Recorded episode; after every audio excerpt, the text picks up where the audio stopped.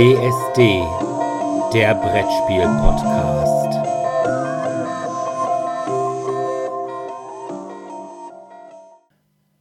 Ja, hallo erstmal und willkommen zur 121. Folge von DSD, dem Brettspiel-Podcast.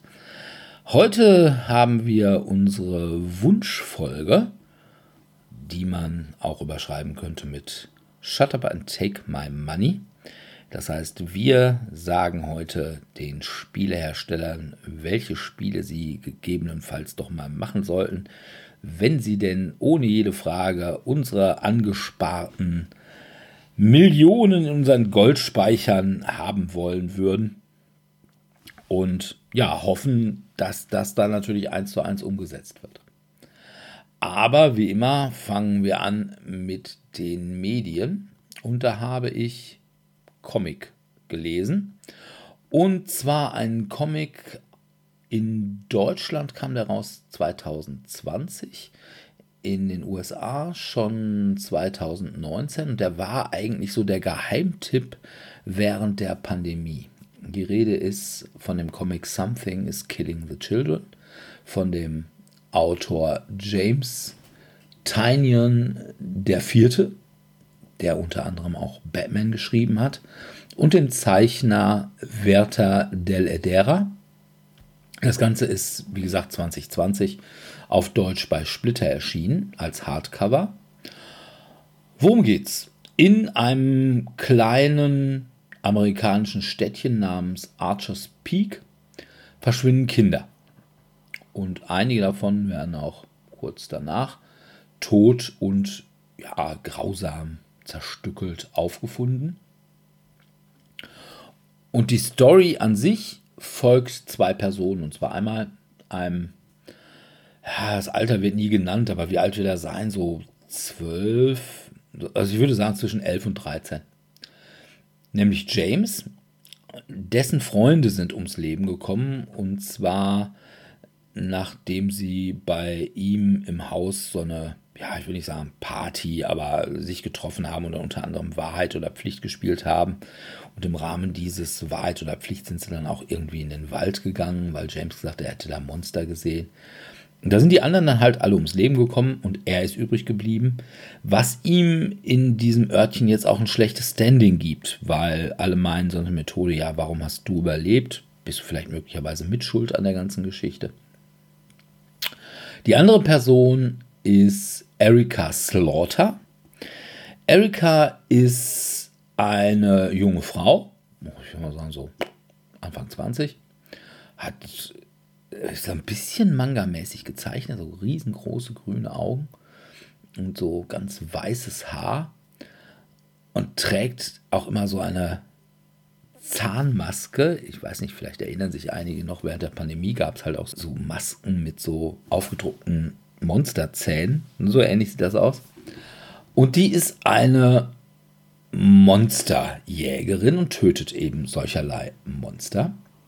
Und da hat sie auch so einen gruseligen Stofftiergehilfen in Form eines Oktopus, mit dem sie auch redet. Und darum geht's. Und im ersten Band geht es halt darum, wie dieses Monster, was die Kumpels von James da umgebracht hat, getötet werden soll. Der Stil ist sehr farbreduziert, also immer so sehr bläulich, gräulich, was dafür sorgt, dass einzelne Splatter-Szenen, in denen dann eben sehr viel Rot für Blut vorkommt, dass dann das Rot sehr knallt. Das ist schon ganz cool gemacht.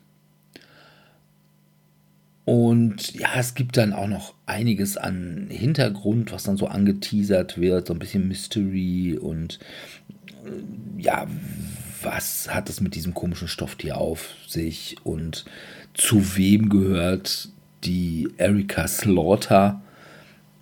Teilweise wird das auch in den folgenden Bänden aufgedröselt. Ich glaube, auf Deutsch gibt es mittlerweile vier Bände. Wobei die ersten drei Bände so den ersten Story Arc abrunden. Und ja, ich muss ehrlich sagen, ich fand den wirklich ganz gut. Also man war schon ordentlich geneigt zu sagen, boah, wie geht's jetzt hier weiter? Und ne, was hat es mit dieser Gesellschaft im Hintergrund von Erika auf sich, mit denen sie es auch nicht ganz so gut kann? Das soll wohl ziemlich im zweiten Band aufgedröselt werden. Und ich muss sagen, also zweiten und dritten Band werde ich mir auf jeden Fall noch holen, weil das ist ganz gut. Es ist schon teilweise sehr brutal. Das Monster, ja, ist, finde ich, ein bisschen komisch gezeichnet. Also es ist jetzt nicht so. Es wäre nicht so das Monster meiner Wahl gewesen sage ich mal so. Auf der anderen Seite muss man natürlich sagen, das Problem bei irgendwelchen Monstern in Comics ist halt in dem Moment, wo sie gezeichnet sind, sind sie natürlich eigentlich nicht mehr wirklich gruselig. Also ein Monster zu zeichnen, wo es einem wirklich vorgruselt, finde ich schon, ist sehr, sehr schwierig. Das ist ja auch zum Beispiel ein Problem, was immer Call of Cthulhu, das Rollenspiel hat. In dem Moment, wo eine Zeichnung von, was weiß ich, Cthulhu oder äh, irgendwie im dunklen Jungen hast oder so, denkst du dir, ah, guck mal hier, Baum mit Hufen. Oder ne, hier kleine Flügelchen und ordentlich Tentakel vor der Fresse. Da wird es ja auch erst wieder so ein bisschen lächerlich. Und das stand hier vielleicht so ein bisschen dahinter, dass dieses Monster vielleicht so ein bisschen abstrakt gehalten ist. Aber, wie gesagt, die Story ist echt gut. Mir ging dieser James gar nicht so sehr auf den Sack, wie er mir hätte auf den Sack gehen können. Teilweise so ein bisschen schon. Er ist halt so ein typischer Teenager, sagt, ich muss überall dabei sein, weil ich will meine Freunde rächen und so. Und jeder sagt ihm, ja, aber ne, du bist halt keine Hilfe, du bist eigentlich nur im Weg. Und er sagt dann aber trotzdem, ja, nee, will nicht. Hm. Also das ist schon echt ganz cool. Also so eine, möchte mal sagen, Buffy der 20er. Von daher, Something is Killing the Children. Echte Empfehlung. Und man muss auch sagen, ne, ich glaube, das, der erste Band kostet irgendwie so ein 20, 19,80 Euro oder so. Ist größer als Trade Paperback Format, also fast Albumformat, also so knapp unter DIN A4. Und Hardcover Mo kannst du für 20 Euro nichts gegen haben. Es hat nicht ganz so viele Seiten, ich glaube 139 Seiten oder so. Aber kriegt man schon ordentlichen Gegenwert. Also von mir aus, Something is Killing the Children. Empfehlung. Sibi. Ja, das klingt auf jeden Fall erstmal vom Titel sehr verheißungsvoll. Ja, was soll ich sagen? Ich habe ein bisschen genetflixt, wie schon seit längerem nicht mehr, und habe tatsächlich durch diverse Vorschläge eine Serie bekommen, wo ich erstmal sehr skeptisch war.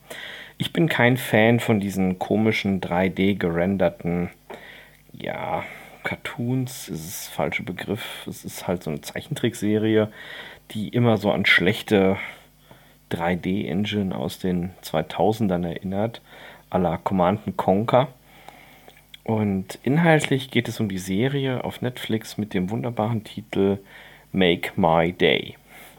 Und worum geht's? Auf einem Eisplaneten gibt es eine Gefangenenkolonie und diese Gefangenenkolonie hat eine Aufgabe, um sich zu rehabilitieren, müssen die Gefangenen in einer Mine arbeiten. Ist jetzt alles kein besonders neues oder originelles Konstrukt. Und auch was dort passiert, ist eher zu erwarten.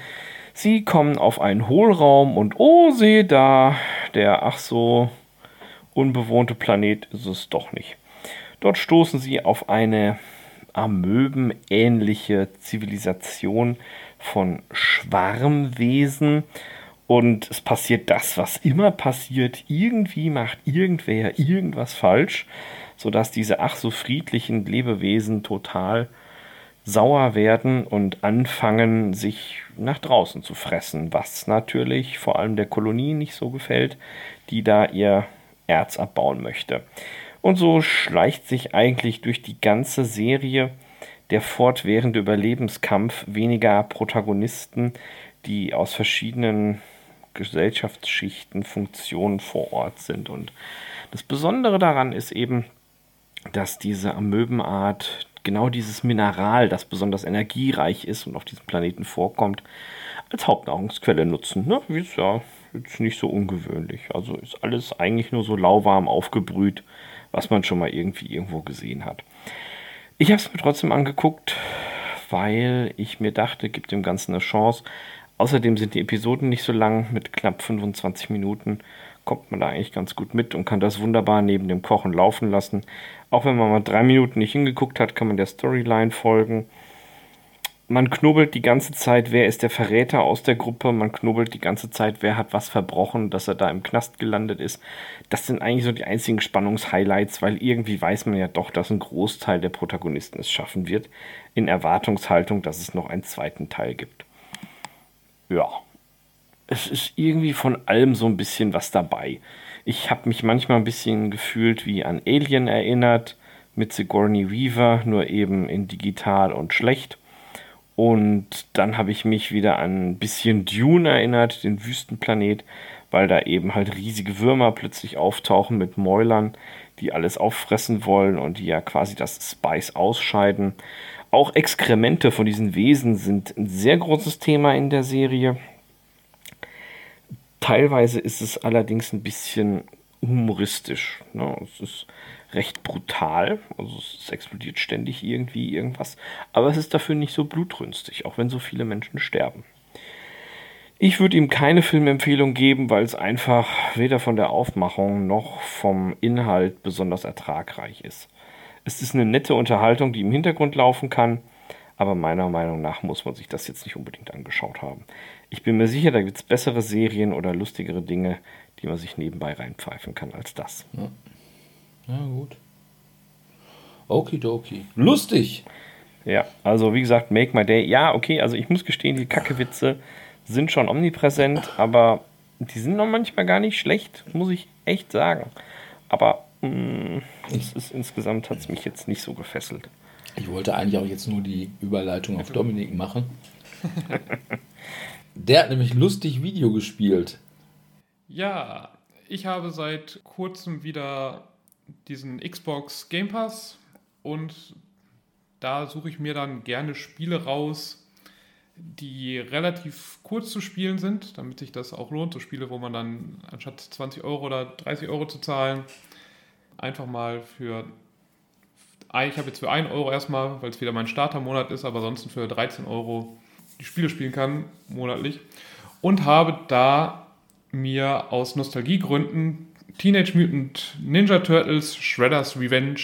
Ja, wir sind die Hero Turtles, mega starke Hero Turtles, immer auf der Lauer. Und, und immer, immer, etwas, etwas schlauer. Etwas schlauer. ja. ja, genau. Und auf dieser Serie, also auf dieser Kinderserie aus den Ende der 80ern, ich weiß gar nicht, ob sie noch bis Anfang der 90er ja, äh, auf jeden Fall. wurde. Also kam auf jeden Fall zu der Zeit noch raus, ja. aber äh, basiert das Ganze auch auch in starke Anlehnung an das damals als erst glaube ich als Arcade-Spiel und dann hinterher auf dem Super Nintendo erschienene Turtles in Time, was ein ja. großartiges Brawler-Spiel war. So funktioniert das Ganze hier auch. Man spielt eben die bekannten Helden in einer Halbschale, nämlich die Turtles, zusammen mit April O'Neil oder Splinter also man hat theoretisch sechs Charaktere zur Auswahl und kann das theoretisch auch als Sechser-Koop spielen. Da ich zurzeit keine Leute habe, die mit mir den Game Pass besitzen und dementsprechend Lust hätten, das zu spielen, habe ich jetzt die Kampagne alleine durchgespielt. Es gibt theoretisch zwei Modi, Kampagne und Arcade-Modus. Beim Arcade-Modus hat man eine bestimmte Anzahl an Leben und kämpft sich einfach so durch die Level. Bei dem Story-Modus gibt es eine Story. Die ist aber eigentlich typischerweise für so eine Art von Spiel fast nicht der Rede wert. Die gucken gerade Fernsehen, auf einmal wird natürlich wieder Channel 6 überfallen, wo dann. April O'Neil. Ja, April O'Neil ist bei, gerade bei den Turtles, warum auch immer. Okay. Aber die anderen, also der Chef und ich glaube Vernon oder wie heißt der andere komische Reporter, der immer Angst hat, aber sich dann immer für den Größten hält ja. ähm, wird dann natürlich erstmal wieder entführt und die Freiheitsstatue wird jetzt in Bedrohung. Und dann kämpft man sich halt durch verschiedene Orte von New York gegen die typischen Gegner immer als Endbosse ein, am Ende eines Levels, die man aus der Serie oder eben aus den Videospielen auch kennt. Also hier diesen Rocksteady. Achso. Ja, Weaver, Weaver Rocksteady natürlich. Gegen die kämpft man sogar zweimal jeweils, glaube ich. Also, das wird manchmal ein bisschen schon wiederholt. Dann den Rattenmenschen. Ja, Food Ninjas. Genau. Und jagt dann immer weiter in weiteren Ebenen dann Krang hinterher, der sind Teile gerade wieder zusammen. Also er hat ja diesen, Krang ist ja dieses Gehirn, was in diesem Roboter ist und da werden gerade die Teile zusammengesucht und dann immer weiter entführt, bis er dann am Ende natürlich wieder als Gegner dasteht, obwohl er gar nicht wirklich der Endgegner ist, aber das, diese kleinen Twist ja. werde ich dann äh, den geweinten. Es macht Spaß, also es ist ganz lustig, es ist halt so ein Beat'em-up mit verschiedenen Kombos. Es wäre natürlich noch lustiger, wenn man es mit Freunden spielt, dann ist da, glaube ich, der Chaos-Faktor noch größer und man kann sich so ein bisschen noch gegenseitig helfen, man kann sich so High Five geben, wodurch man mehr Energie bekommt. Man kann sich halt wieder beleben, also erkämpft man sich halt immer wieder Leben und er steht normalerweise immer neu auf, ansonsten muss man halt das Level neu starten, was jetzt auch nicht so dramatisch normalerweise ist, weil die meisten Level sind so nach ja, 10, 15 Minuten vorbei und es sind nur 16 Level, also das Spiel ist relativ kurz.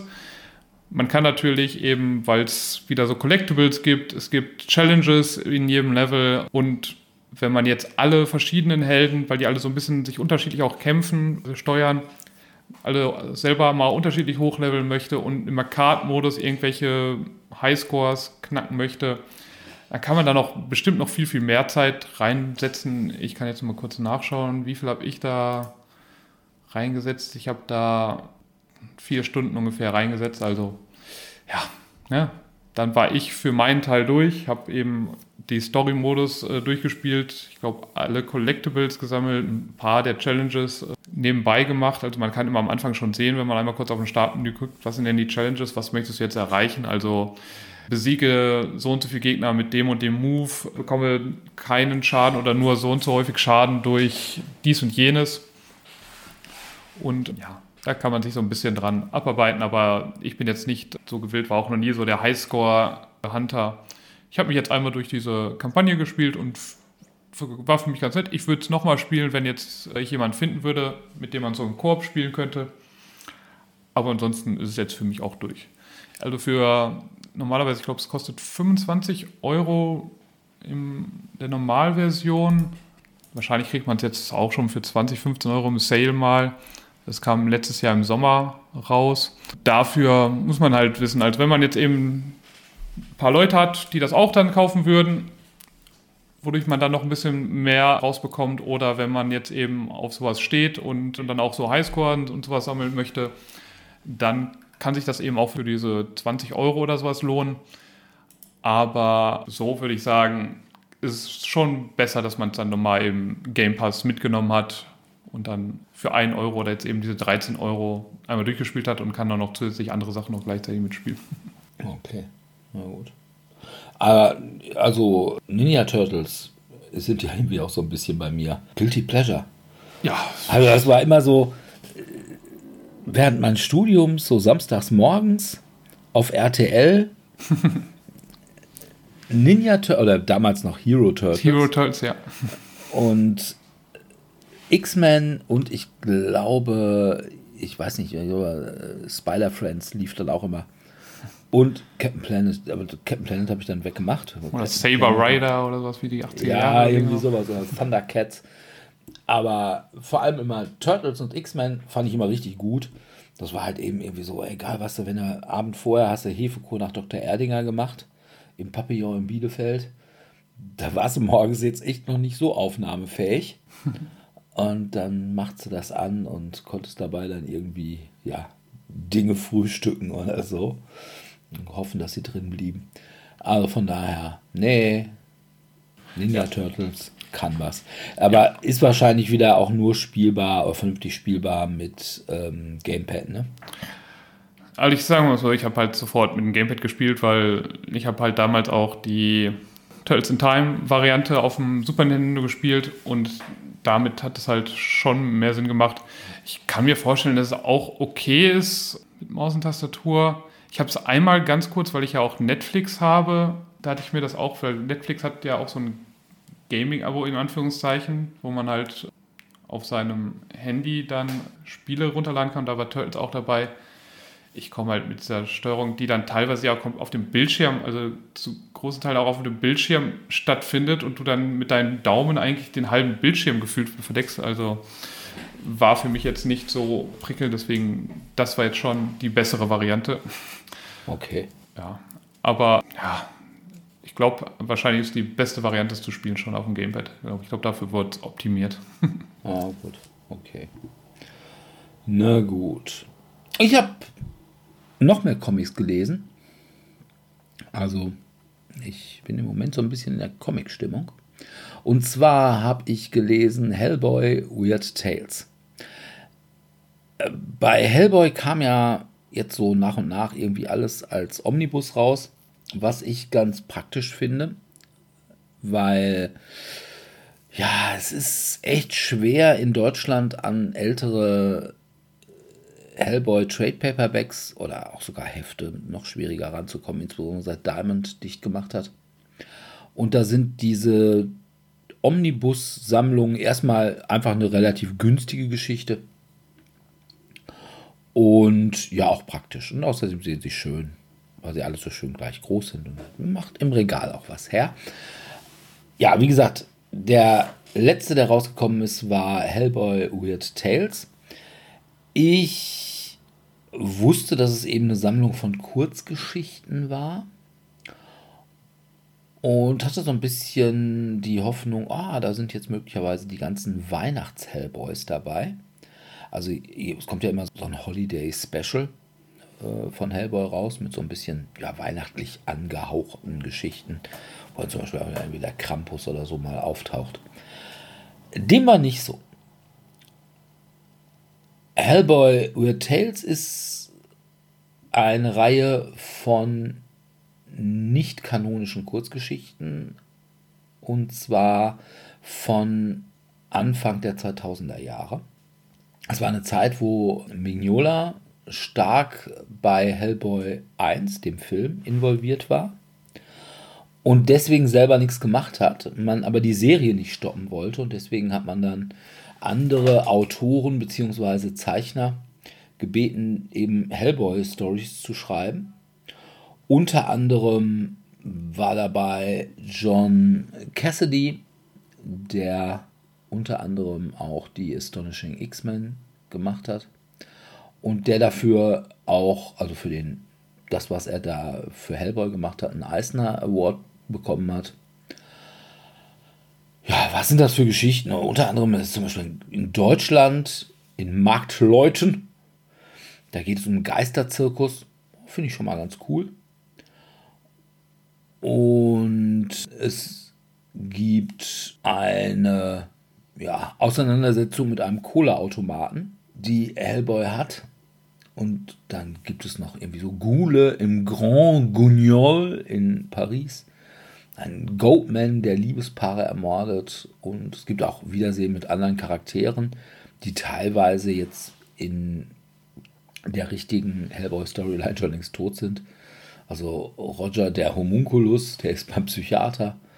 Lobster Johnson, da hat man wirklich so eine Fortsetzungsgeschichte gemacht, die so, ja, so ein bisschen Golden Age Comics ist, also so während der Kriegsjahre, also Ende der 30er bis Anfang der 50er Jahre ist halt so diese Golden Age und äh, diese Art der Comics, immer so One-Pager, die hat man da eben so ein bisschen nachgebildet. Dann kommt auch Kate Corrigan wieder, die hat, das ist ganz witzig, einen Spuk und dieser Spuk ist ihre verstorbene Mutter. Und die Mutter ist ja sehr bizarr und will sie auch unbedingt immer verheiratet kriegen und solche Sachen. Das Ganze ist eben teils heiter und ironisch, eben diese Sache mit dem Kohleautomaten, wie er sich dann mit dem Hausmeister, dem neuen, dem Goblin Irving Goblinski anlegt. Aber soll man sagen, es ist für Fans nett. Der Rest braucht es nicht unbedingt. Also, wenn man, ich komme im Moment gerade aus dieser ganzen BPRD Hell on Earth und The Devil You Know Serie raus. Und wenn du dann Weird Tales liest, dann bist du storytechnisch ein bisschen unterfordert. Also, ja, es ist wirklich nett. Und für Fans ist es sicherlich eine Sache, wo man sagt, ja, will man halt haben, damit man es alles hat. Aber als erstmal als Einstieg finde ich es überhaupt nicht geeignet. Dazu hat man viel zu viel Vorwissen. Und ja, ich würde sagen, der Rest braucht es nicht. Also wenn du wirklich alles von Hellboy hast, dann ist es ein sicherer Kauf, wenn auch, ich finde, ein bisschen teuer für das, was er bringt. Alle anderen können es skippen. Also von daher, Hellboy Tales nur mit Einschränkungen. Oh. Ja. Aber wie gesagt, ich, es war jetzt nicht so, dass ich sage, oh Gott, das Lebenszeit, die gibt mir keiner wieder.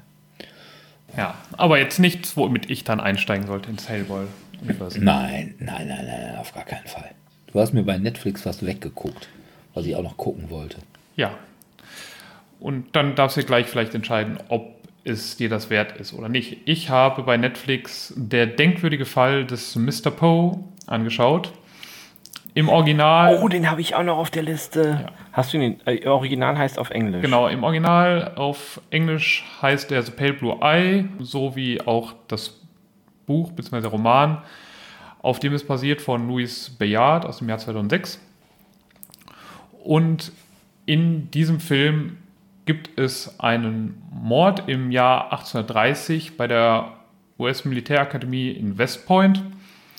Also Mord ist erstmal relativ, weil die Person, der Kadett Frei, hat sich augenscheinlich erstmal erhängt. Seltsam wird es nur, dass anscheinend nachträglich sein Körper geöffnet wurde und das Herz entfernt wurde. Also wird eigentlich ein bekannter Ermittler herangezogen, August Lendor, der eigentlich schon ein bisschen zurückgezogen lebt, weil er, glaube ich, seine Frau und sowas mehr oder weniger verloren hat, Familie, Drama. Aber darum geht es weniger in dem Film, sondern mehr darum, eben diesen Fall dann zu lösen. Da ist die Anzeichen sich dann eben verdichten, dass der Kadett Frei nicht einfach Selbstmord begangen hat, sondern ermordet wurde. Und dabei bekommt Christian Bale bzw. August Lendor Hilfe von dem Kadetten Edgar Allan Poe, der zu der Zeit eben an der West Point Akademie diente.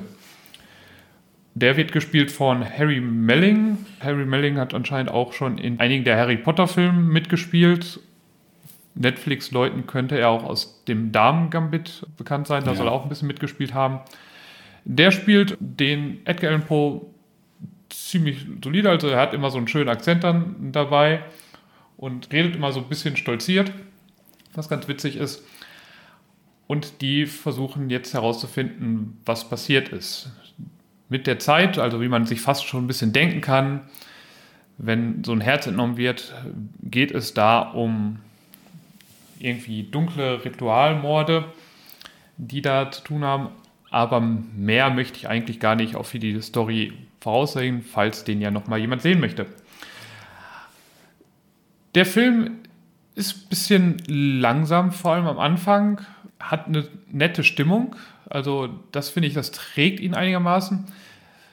Aber auch nicht so ganz. Also ich fand, irgendwann habe ich schon mal so auf die Uhr geguckt und dachte so, oh ja, jetzt könnte man mal so ein bisschen schneller in den Plot kommen.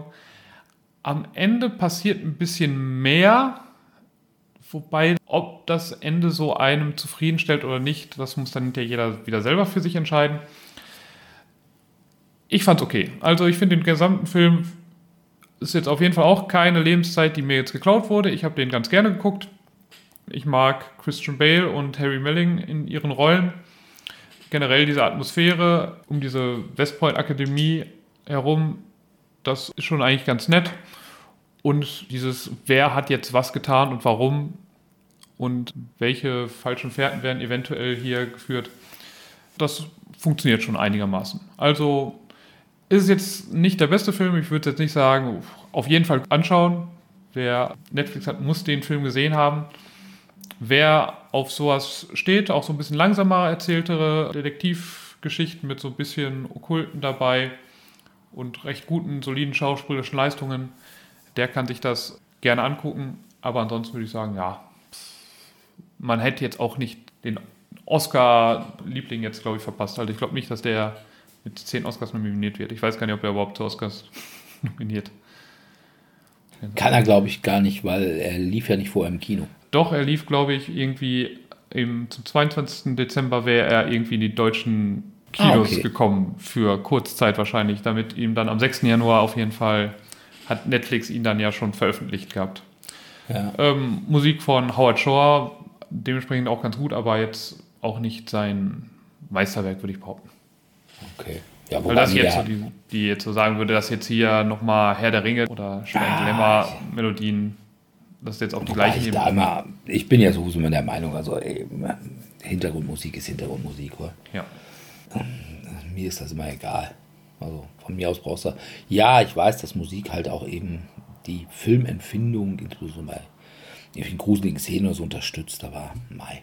Also ich höre auch keine Soundtracks. Außer oh. es sind jetzt irgendwie Soundtracks mit tatsächlichen Liedern, also ne, so gesungene.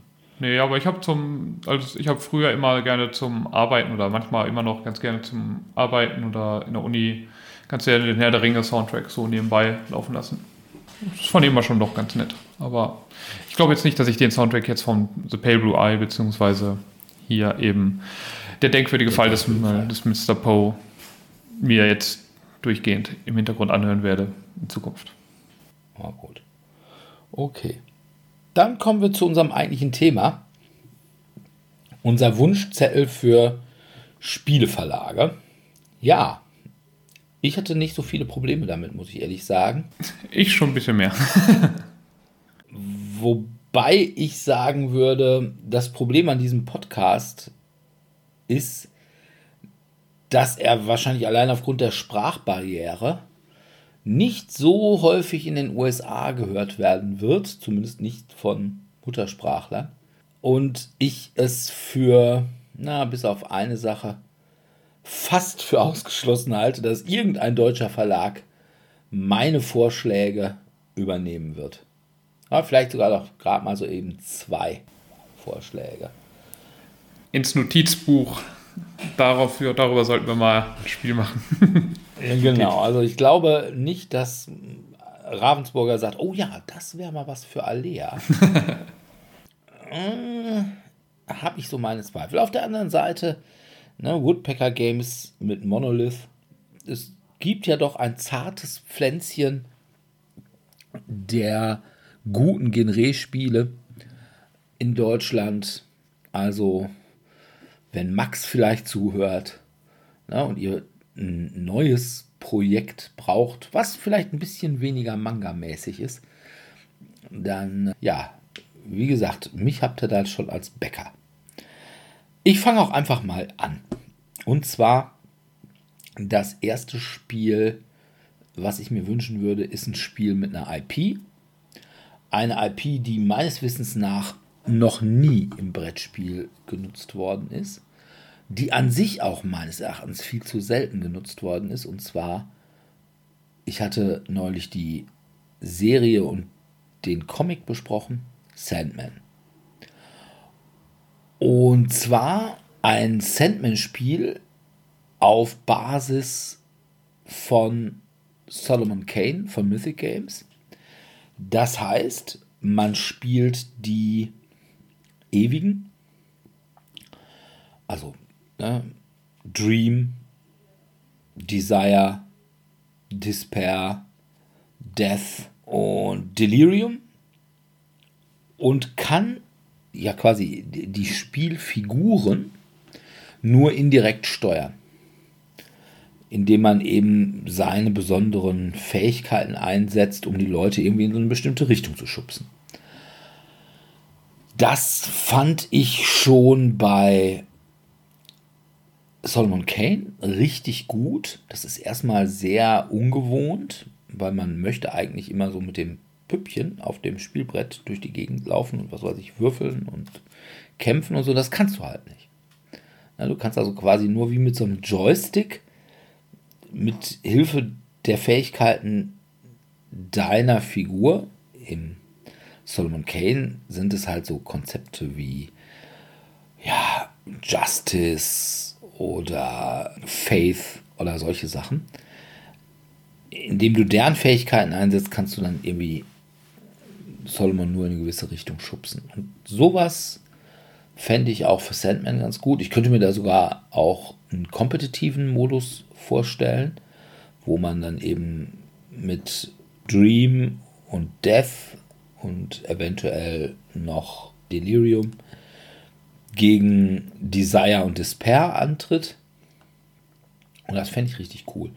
Und dann das Ganze wirklich auch auf eine wirklich starke Story Ne, da, die hat man ja tatsächlich sogar, das hat man ja bei Solomon Kane auch genauso gemacht, dass man eben teilweise die Solomon Kane Stories von Howard genommen hat und die dann quasi verspielt hat. Und dass man sagt, okay, ne, kannst du die Story so erfolgreich beenden wie Solomon im Buch oder scheiterst du daran?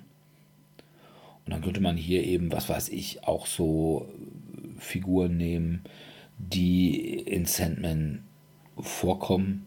Also was weiß ich, hier äh, John Constantine oder den Korinther, wenn man zum Beispiel dann eben das Ganze kompetitiv spielt, dass dann eben in Desire und Despair eben den Korinther steuern und Sandman und Death eben irgendwen anderen, also zum Beispiel Fiddler Screen oder so, und dann eben versuchen durch diese Geschichte durchzukommen. Und das fände ich richtig cool. Das Ganze mit noch irgendwie cool gemachten Miniaturen. Vielleicht dann auch die ewigen halt so ein bisschen größer, wie das eben bei Solomon Kane auch mal. Das könnte ich mir wirklich sehr, sehr cool vorstellen. Also zumal man da eben einfach auch wirklich eine super coole IP hat, die mit Sandman als Serie ja auch noch ein ganz gutes Backing hatte. Und ich könnte mir mal vorstellen, trotz der Serie dürfte das eine DC-IP sein, die nicht gar so teuer sein wird wie beispielsweise Superman oder Batman oder Wonder Woman oder sowas. Also von daher.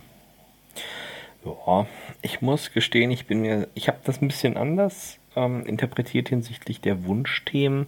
Zum einen habe ich mir Gedanken gemacht über das Theme, wo ich gerne mal ein Spiel dazu hätte, im Moment ist ja omnipräsent. Wir bauen einen Park, wir bauen einen Zoo, wir pflanzen eine Insel, wir sind Waldgeister. Ja, das ist jetzt nicht so meine Welt. Ich finde im Moment fehlt es so ein bisschen am Western-Thema. Das ist vielleicht aber auch, weil da im Moment wieder der Hype weg ist und sich damit nichts gut verkaufen lässt.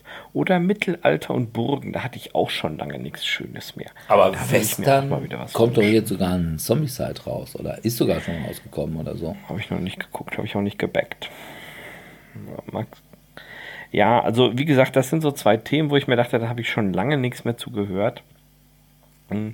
Was hier im Moment so ein großer Hype ist, ist alles Mögliche, was mit den 90ern zu tun hat, wo ich mir auch denke, ja, da könnte man mal irgendwas rausbringen. Auch mal so ein Nostalgiespiel, so nach dem Motto, keine Ahnung, stell dich bei XY an und warte, bis die neuen Buffalos da sind. Wie lange hast du gesessen? Es erinnerte mich so ein bisschen mechanisch an das Brettspielspiel zur Spielemesse. Ich weiß gar nicht, wart ihr das, mit dem ich das mal gespielt hatte? Nein.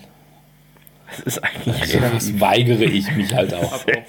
es ist eigentlich relativ schlecht, aber sehr witzig, weil es tatsächlich so die Problematik der Messebewohner einfängt. Du kriegst halt Aufgaben, musst auf der Messe rumrennen und irgendwelchen Kram kaufen und durch bestimmte Mechanismen werden bestimmte Spieletypen teurer oder billiger. Und äh, du musst immer dem großen Pulk entkommen, weil wenn du im Pulk feststeckst, geht es wieder vor und noch zurück und musst rechtzeitig ab und zu eine Pause machen und was trinken und dann wieder Geld vom Geldautomaten holen. Es ist herrlich, es ist, es ist wirklich sehr nah am Messeerlebnis dran. Hm. Also das ist mir so eingefallen, wo ich mir dann dachte, dazu würde ich gerne mal wieder was Schönes spielen. Ich finde, es gibt aber auch schon sehr viele schöne Themen. Es gibt sehr gute Adaptionen von Computerspielen, die als Brettspiel gelungen sind oder auch manche etwas weniger. Ich hätte gerne mehr gespielt aus dem Bereich des Trading Card Games mit Warcraft. Also das war, finde ich, grandios umgesetzt.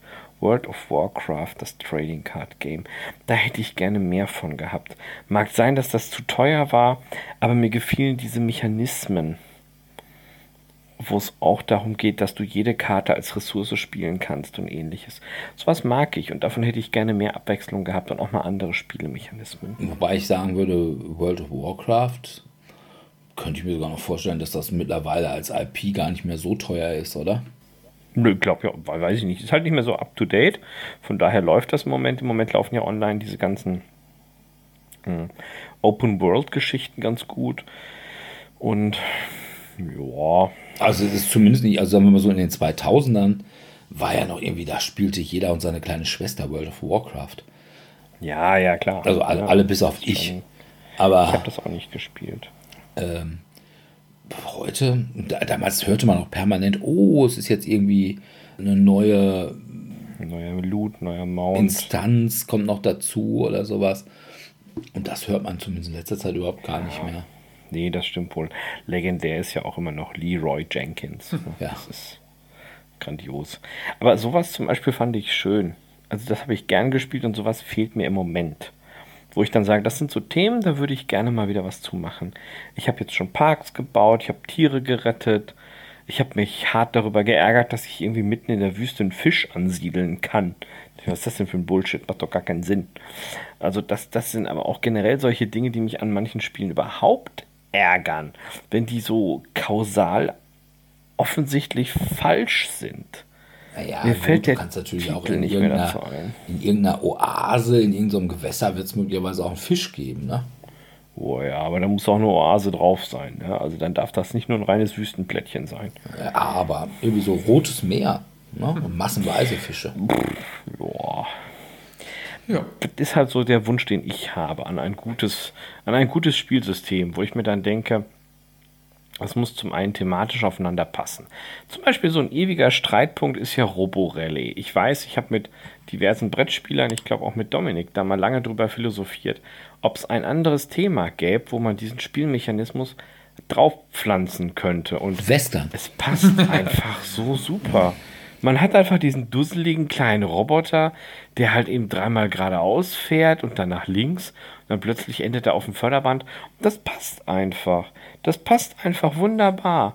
Und um das Ganze nochmal ein bisschen spannender zu gestalten, hat er halt eben eine Waffe dran geschraubt bekommen, die auch sonst nichts kann, außer nach vorne zu schießen. Und dann ballert er eben mal stumpf in der Gegend rum oder er trifft irgendeinen.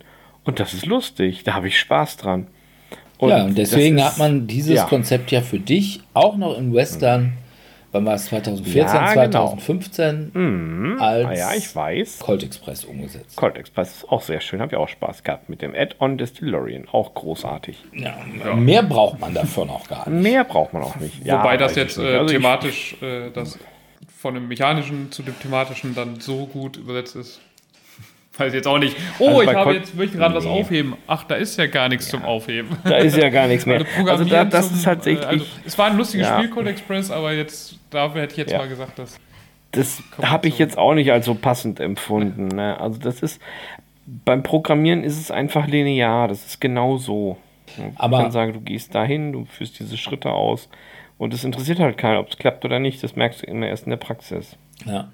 Aber es wird ja immer gesagt, Western-Themen lau- laufen nicht so. Wobei ich sagen würde, hier dieses Western Legends, das hatte, glaube ich, schon, war gar nicht so unerfolgreich. Sag ja, beim Müsste ich erst googeln. Deutschen, glaube ich, jetzt nicht so erfolgreich, oder? Also, ich habe es jetzt nirgendwo groß hier in Deutschland gesehen, oder? Ich weiß gar nicht, ob es auf Deutsch überhaupt rausgekommen Deswegen, ist. also, ich kann mich jetzt an keinen Ja. Laden erinnern. Also, Aber gut, das ist natürlich, Wenn dann ja, eher weißt, amerikanisch wieder. weißt du, deutsche Spieleverlage waren ja auch lange Zeit der Meinung, ja, Superhelden laufen in Deutschland nicht. Wir haben auch nur 5 Millionen Leute, die Avengers-Filme gucken. die in jeden Avengers-Film reingehen. Ah, Aber Superhelden laufen in Deutschland nicht. Nein, in Deutschland läuft Gartenbau und Viehzucht.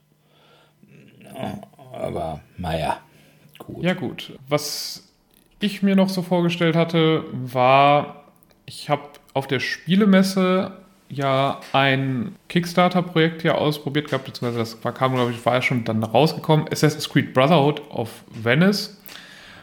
Und da hatte mich ja dann so ein bisschen gestört, dass ich am Anfang zwar so versteckt bin und ein bisschen rumschleiche, aber es eigentlich relativ schnell passiert, dass ich auf Gegner treffe, die ich irgendwie auch erledigen muss, aber dann häufig eben das nicht einfach unauffällig machen kann, sondern das fällt meistens auf und dann habe ich ganz viele Gegner und ich habe Schwierigkeiten, wieder versteckt zu werden. Es wurde mir zu sehr brawlerig, als dass man halt alles halt umgenietet hat.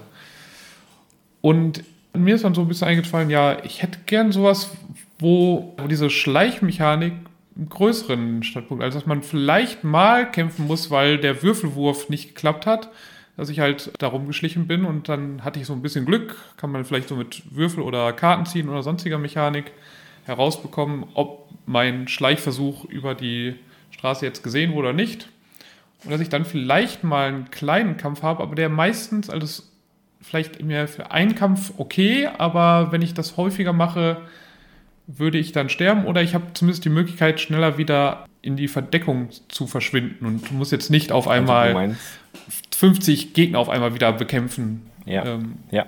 Du meinst du diesen Assassin's Creed? Ja, genau, Assassin's Creed, finde ich C, also schön, ähm, ja. hier. Da legst dich eine halbe Stunde in den Heuhaufen und dann ist gut.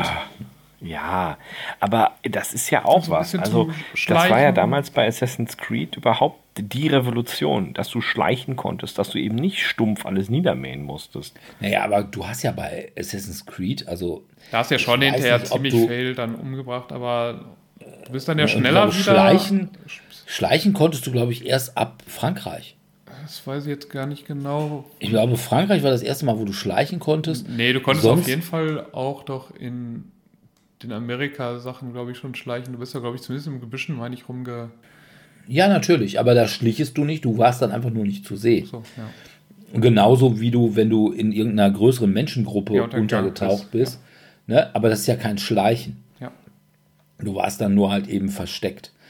In Dingens hier in Unity, da konntest du, glaube ich, das erste Mal auch richtig die Bewegung Schleichen wählen aber das fand ich einfach auch ne, mit diesem, ich, boah, jetzt habe ich, hab ich wieder irgendwie 125.000 Wachen am Arsch. Äh, jetzt muss ich durch die Gegend laufen und hoffen, dass ich irgendwann, wenn ihr mich gerade nicht seht, irgendwo einen Heuhaufen finde. Und dass ich mich dann in diesen Heuhaufen reinlege und möglicherweise, wenn dann einer stochern kommt, den dann eben gleich umlege und reinziehe. Ohne dass das jemand anderes immer, wieder sieht. Genau. Was ich auch immer ganz cool fand und ich mir immer vorgestellt habe, naja, du liest dann da in diesem Heuhaufen neben gefühlt fünf Leichen. Weil du die alle dann nacheinander reinziehst, eventuell mit so, genau. ja teilweise mit Pfeifen oder Plötzlich sowas, dann die der Leute Haufen dann immer größer. Ja, genau, ja. konntest du immer pfeifen, dass die dann irgendwie, huh, ja. wer ist denn da? Also, ich fand dieses System gar nicht so schlecht. Also, dass du einfach irgendwie so normal durch die Gegend läufst, obwohl sich dann irgendwie keiner fragt, dass Ne, alle haben ja irgendwie so die ganz normale Mode ihrer Zeit und du hast eben irgendwie komische Assassinen. Ja. Gut, das fällt gar nicht auf, also damit kann man. Wobei das in diesem, ach, wo du so eine Assassinin spielst, ich weiß gar nicht, wie das hieß. Also das war dieser Liberty, Liberty, glaube ich. Ja, das ne? war dieser Ableger, wo es eigentlich schon die neuen Konsolen gab, aber dann nochmal für die alten Konsolen, glaube ich, rausgekommen ist, oder? Fragst du mich gerade nach Konsolen? Ja, also. Fragst du mich nach Aber ich glaube, das kam halt äh, zu dem Zeitpunkt erst auf, also wäre für die Konsolengeneration dann immer raus. Ja, jedenfalls, das, das spielte irgendwie so in den amerikanischen Südstaaten, irgendwie so, weiß ich nicht, Louisiana oder sowas. Ja. Und du spielst da so eine schwarze Assassinin und die konnte sich dann auch immer irgendwie verkleiden. Das fand ich ganz cool. Also dann konnte sie irgendwie so eine ja, war so, so, so eine hübsche Bürgersfrau geben und da konnte sie dann irgendwelche Typen mit bezirzen, die sich dann auch äh, für sie in den Kampf stürzten. Oder du konntest dann irgendwie eine Sklavin, irgendwie so eine Verkleidung nehmen und wenn du dann irgendwie was durch die Gegend trugest, dann äh, hielten dich alle für irgendwie so eine ganz normale Sklavin. Und das fand ich auch eine ganz coole Sache. Also mit diesem Verkleiden. sonst hätte ich gesagt, wenn du es konfrontativ spielst, dann könntest du vielleicht so eine Mechanik nehmen, wie zum Beispiel bei Fury of Dracula. Ja, ja, so wo du ja auch nur hin und genau, wo du ja auch nur hin und wieder mal einen Kampf hast und in dem ja. Moment weißt, ah, jetzt ist er da. Aber ansonsten, glaube ich, bei Koop wird das echt schwierig umzusetzen. Ja, ich meine, vielleicht, dass jemand mal eine Ablenkung macht und dadurch deine Wahrscheinlichkeit erhöht, dass du dann äh, irgendwie einen Weg, wo du drin vorbei musst, aber eigentlich eine Wache steht, ist die Wahrscheinlichkeit, dass man gesehen wird, verringert wird. Könnte man sich so ein bisschen was überlegen. Aber ja. dafür bin ich dann natürlich auch nicht äh, kreativ genug, bin ja auch kein Spieleentwickler, um das vernünftig zu machen. Aber da ist mir halt aufgefallen, ja, das hätte ich gerne. Da muss ich auch noch so ein bisschen an diese App denken, an die ich ja irgendwann auch mal vorgestellt habe, hier Hitman Go. Ähm, wo man ja auch so, okay. wo man ja auch dann mit Hitman versucht hat, eben an den Leuten vorbeizukommen, wobei das halt mechanisch nicht sinnvoll funktionieren würde als Brettspiel, weil man müsste ja jedes Mal die anderen Gegner, die NPCs ja quasi immer in die gleichen Wege entlang steuern, schieben. Das ist ein bisschen langweilig. Obwohl wäre. sowas ähnliches gibt es doch tatsächlich sogar. Es gibt doch dieses, ach, wie heißt das denn? Flure oder was? Nein, finstere Flure ist ja ganz was anderes. Nein, es gibt diese, diese Kommandogeschichte im Zweiten Weltkrieg. Als, wo du. Als Brettspiel? Ja. Okay. Also Kommandos. Wo du dann zum Beispiel irgendwie mit irgendwelchen britischen Kommandos in Norwegen anlandest und dich dann immer irgendwie vor irgendwelchen deutschen Wachen oder so verstecken muss. Was teilweise so ein bisschen so in Richtung das dreckige Dutzend oder so geht. Ah. Und frag mich jetzt aber gerade nicht, wie das heißt. Das Spiel war dann irgendwie nicht auf drauf. meiner Liste. Also habe ich irgendwie nicht ja. im Kopf gehabt. Gab da auch, glaube ich, keine Miniaturen. Das war also nur mit so Plättchen. Aber war zumindest irgendwie so im Dice Tower oder so recht gut beleumundet.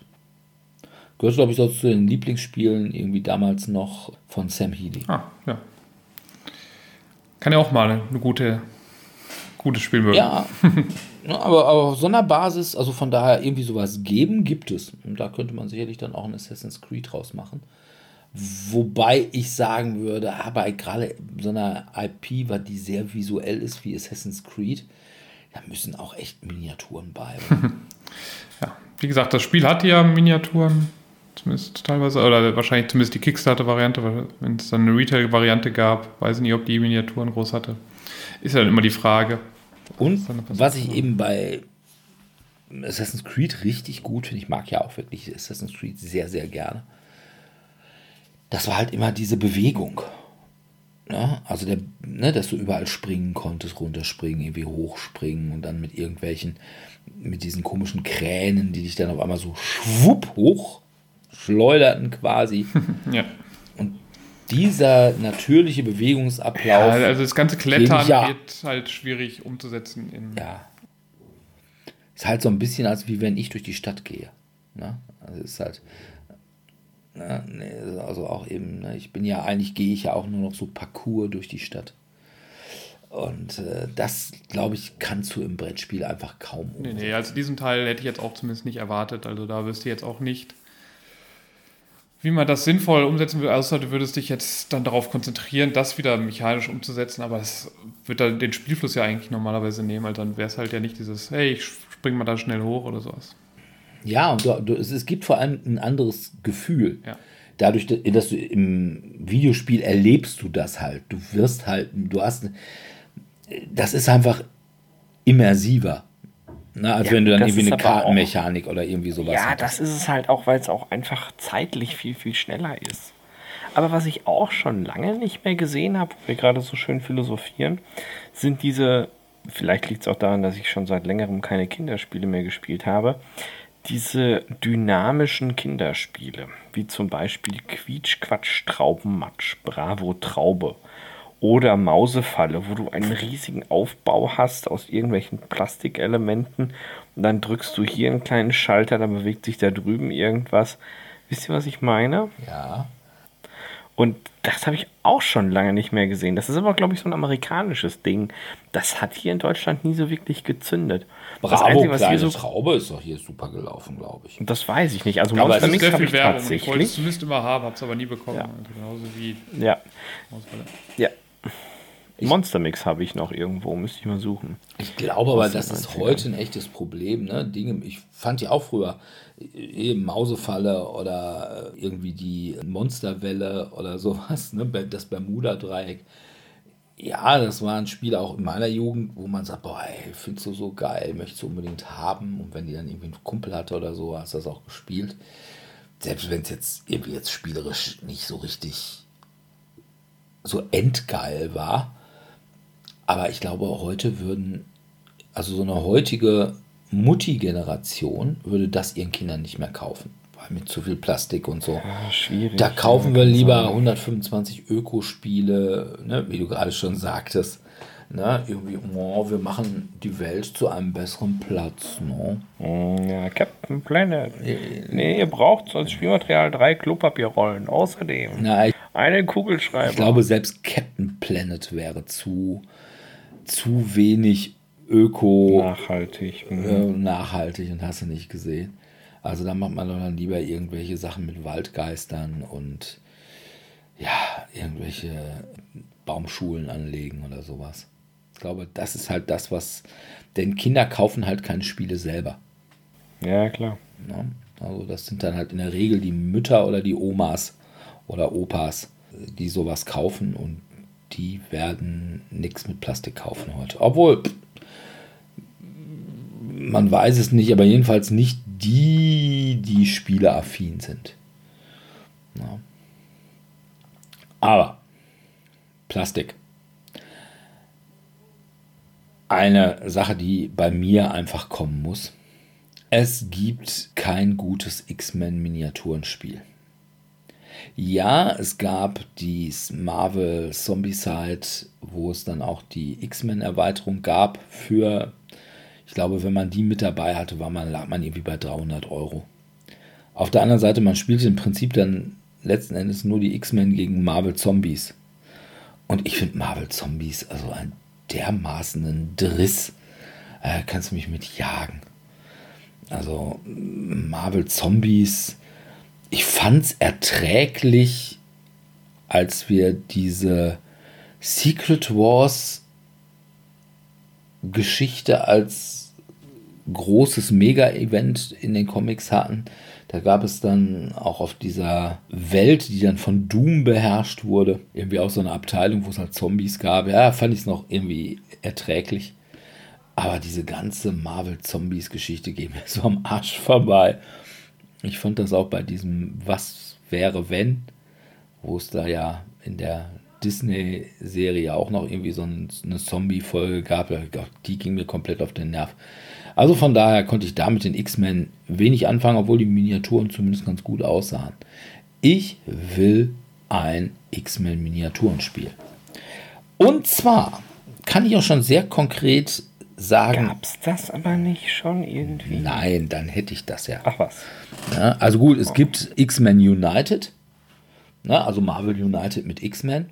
Das ist halt so Chibi, aber das ist ja kein, das ist ja, ja, es hat Miniaturen, aber es ist kein Miniaturenspiel. Wo du so über mit den Miniaturen auf einer Karte, also Dungeon Crawl mäßig Gen- Genau, so ein- quasi ein, ein X-Men Dungeon Crawler, wenn du so willst. Und zwar gab es von Monolith Games ja Batman, das Brettspiel. Das hatte irgendwie nicht so den ganz großen Bass, was so ein bisschen auf der Basis von Conan war. Und Conan fand ich hatte eigentlich eine sehr solide und sehr gut machbare Mechanik. Hatte vielleicht so ein bisschen den Nachteil, du hattest Conan, der konnte echt eine Menge. Und du hattest so ein paar andere Leute, die waren aber eher so Unterstützungscharaktere. Und so war es bei Batman auch. Du hattest halt Batman und du hattest Batmans kleine Freunde, ne, die du dann eben auch von einzelnen Spielern spielen lassen konntest. Aber ja, jeder wusste schon, der Head-Honcho war halt Batman. Das heißt, eigentlich wollte jeder Batman spielen. Es sei denn, man hat irgendwie eine besondere innere Liebe für Robin. Oder, weiß ich nicht, Batgirl oder äh, Oracle oder wen es da sonst noch immer irgendwie so gibt. Und dann war das Spiel auch ein bisschen lang für das, was es irgendwie brachte. Also von daher, dieses Monolith Batman, das lief nicht ganz so gut. Aber ich sage, dieses Spiel auf der Basis, oder beziehungsweise nicht auf der Basis, sondern dieses Spiel mit X-Men, wo man ja auch dann wirklich so dieses, diese Gruppendynamik besser drin hat. Ne? Man hat einen, der kann dieses, der kann gut kämpfen, einen anderen, der kann irgendwie, was weiß ich, vielleicht gut mit Elektronik umgehen oder ne, kann so Wetter beeinflussen, Storm oder kann irgendwelche Fähigkeiten von den anderen kopieren mit Rogue oder äh, kann telepathisch irgendwas machen mit Marvel Girl oder solche Sachen. Das fände ich richtig cool. Und da könntest du mir auch einen Kickstarter geben, wo du sagst, ja, kostet aber 400 Euro. Wo ich sagen würde, jo, klar, kostet er das. Geh mal her. Und fände ich wirklich gut. Also nichts gegen X-Men United. X-Men United ist ein großartiges Spiel. Aber da X-Men drin mit schönen Minis, finde ich richtig, richtig cool. Ja. So. Was, ja. Ja, was habt ihr denn noch da drin? Also X-Men finde ich auch cool. Ich glaube, das könnte auch laufen. Das ist auch schon länger nichts mehr in der Richtung gekommen. Ja gut, X-Men United. Ja. Aber ansonsten ist halt ja. eben X-Men eben eine Sache, die halt auch von Marvel ein bisschen stiefmütterlich behandelt wird, weil ja, X-Men war eben lange Zeit bei Fox. Das heißt, Disney hatte nicht die Rechte an den Filmen. Das war ja mhm. eine Zeit, wo sie in den Comics auch die X-Men eigentlich ja, aussterben lassen wollten und die durch die Inhumans ersetzen wollten. Ja. Das Problem war, dass ja. die Inhumans so scheißen unbeliebt waren. Mhm. Und als dann Fox von Disney geschluckt worden ist, da hatten sie dann auch wieder die Filmrechte und soll ja auch demnächst irgendwie ein, ein X-Men-Film rauskommen. Irgendwie weiß ich nicht. 25, 26, sowas in dem Dreh. So ganz genau ist man sich da, glaube ich, noch nicht so sicher. Mhm. Ja. Und von daher könnte es sogar sein, dass X-Men im Moment sogar noch als IP gar nicht mal so teuer ist, aber halt noch immer super beliebt. Weil man muss sagen, also die X-Men-Filme, also X-Men 1, zumindest hat ja eigentlich zusammen mit den Spider-Man-Filmen so ein bisschen den Boom bei den Superheldenfilmen seit den 2000er Jahren ausgelöst. Also es war ja X-Men 1 eigentlich. X-Men 1, Spider-Man 1 und dann glaube ich auch hier Batman. Also die das war der erste Batman, Dark Knight. Nee, Batman Begins. Dark Knight war der zweite. Und dann ah, okay. Dark Knight Rises war der dritte. Ah, okay. Ja. Ja, ich hätte noch ein Spiel, was Dirk wahrscheinlich kaum interessieren würde. Ich bin jetzt einfach nochmal darauf gekommen, weil wir letzte Folge ja über lustige Spiele geredet haben. Und ich mag ja prinzipiell Wirtschaftssimulationen und ich hätte halt nochmal gerne etwas, was eben in diese Richtung von Mad TV ja ging, wovon ihr, glaube ich, erzählt habt. Ich habe es ja nie gespielt. Oder ja, eben ja. auch, also einfach mit so einem coolen Thema. Wet the Sexy Empire. Ja, oder mit so einem coolen Thema einfach. Oder mit so Wet the Sexy Empire. Können, können auch äh, Pornodrehs machen. Ich hätte jetzt Videospiele oder anderes mir vorgestellt, aber einfach mal ein, eine Wirtschaftssimulation mit einem anderen Thema. Also nicht, wo wieder ja, ja. einfach ich einen Mittelalterhandel oder sowas groß machen soll, sondern wo einfach ich ein Fernsehstudio, ein Videospielstudio leiten muss und das möglichst erfolgreich managen muss mit teuren Flops und kleinen Indie-Sachen oder sowas, die man da reinbringen könnte, mit meinetwegen Parodien auf Videospiele oder eben Filme, Serien, wie auch immer, um das Ganze zu noch ein bisschen so lustiger zu machen. Könnte ich mir durchaus gut vorstellen, dass man das auch nochmal irgendwie rausbringen könnte und anstatt der 50. Wirtschaftssimulation im Mittelalter oder sowas. Oder Ölindustrie, irgendwas. Du baust einen streaming Genau, sowas zum Beispiel auch. Ah, ja, oder ja. so. Ja. Muss dann oder überhaupt dieses Social Media Thema, so nach dem Motto, deine Aufgabe ist es, der neue Super Influencer zu werden. Lade Gäste ein, falscher Gast, keine das, Ahnung. XY das wäre mir persönlich zu cringig, aber ich hätte, ich hätte lieber dann doch so ein. Das würde ja, laufen. Das, das, es gibt ja das Smartphone Inc. oder sowas, was ja auch so ein bisschen, wo man Handys verkauft oder sowas. Ja, ja. Ja, aber guck doch mal, was du da für Mechanismen einbauen könntest, so nach dem Motto, XY lässt sich mit, oder dein Star-Werbegesicht lässt sich mit einem anrüchigen Diktator fotografieren, deine Umfragewerte stürzen ins Bodenlose. Es stellt sich heraus, dass deine Produkte mit Koltanminen aus XY unterstützt werden. Wie schaffst du es? Ähm, irgendwie direkt Greenwashing-Kampagne starten oder direkt alles leugnen und Zeugen beseitigen. Also da sind ja durchaus viele Möglichkeiten, wo man das auch machen kann. Das ist übrigens auch etwas, wo ich sehr dran. Ach nee, erzähle ich nicht. Aber das sind so Sachen, wo ich mir dann denke, das könnte klappen. Das hat genug ja. Potenzial. Also ich muss ja ehrlich sagen, ich habe damals ja Matt TV auch ganz gerne gespielt. Nicht so sehr, weil ich Wirtschaftssimulationen mochte, die mochte ich eigentlich noch nie. Aber. Für diesen lustigen Parodiefaktor.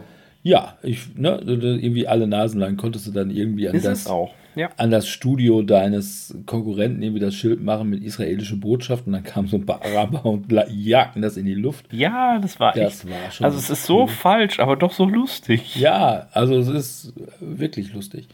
Also jetzt nicht im realen Leben, aber in, in der Verbalderung. Aber wie gesagt, grundsätzlich Wet the Sexy Empire, Pornos ist per se ja immer so ein bisschen lustig eigentlich. Und, aber auch als Streaming-Anbieter könntest du dann irgendwie auch so wirklich Satire reinmachen, so eine Methode, ja, machst du jetzt irgendwie äh, einen Film und machst jetzt erstmal einen Recast ne, mit irgendwelchen teuren Schauspielern oder?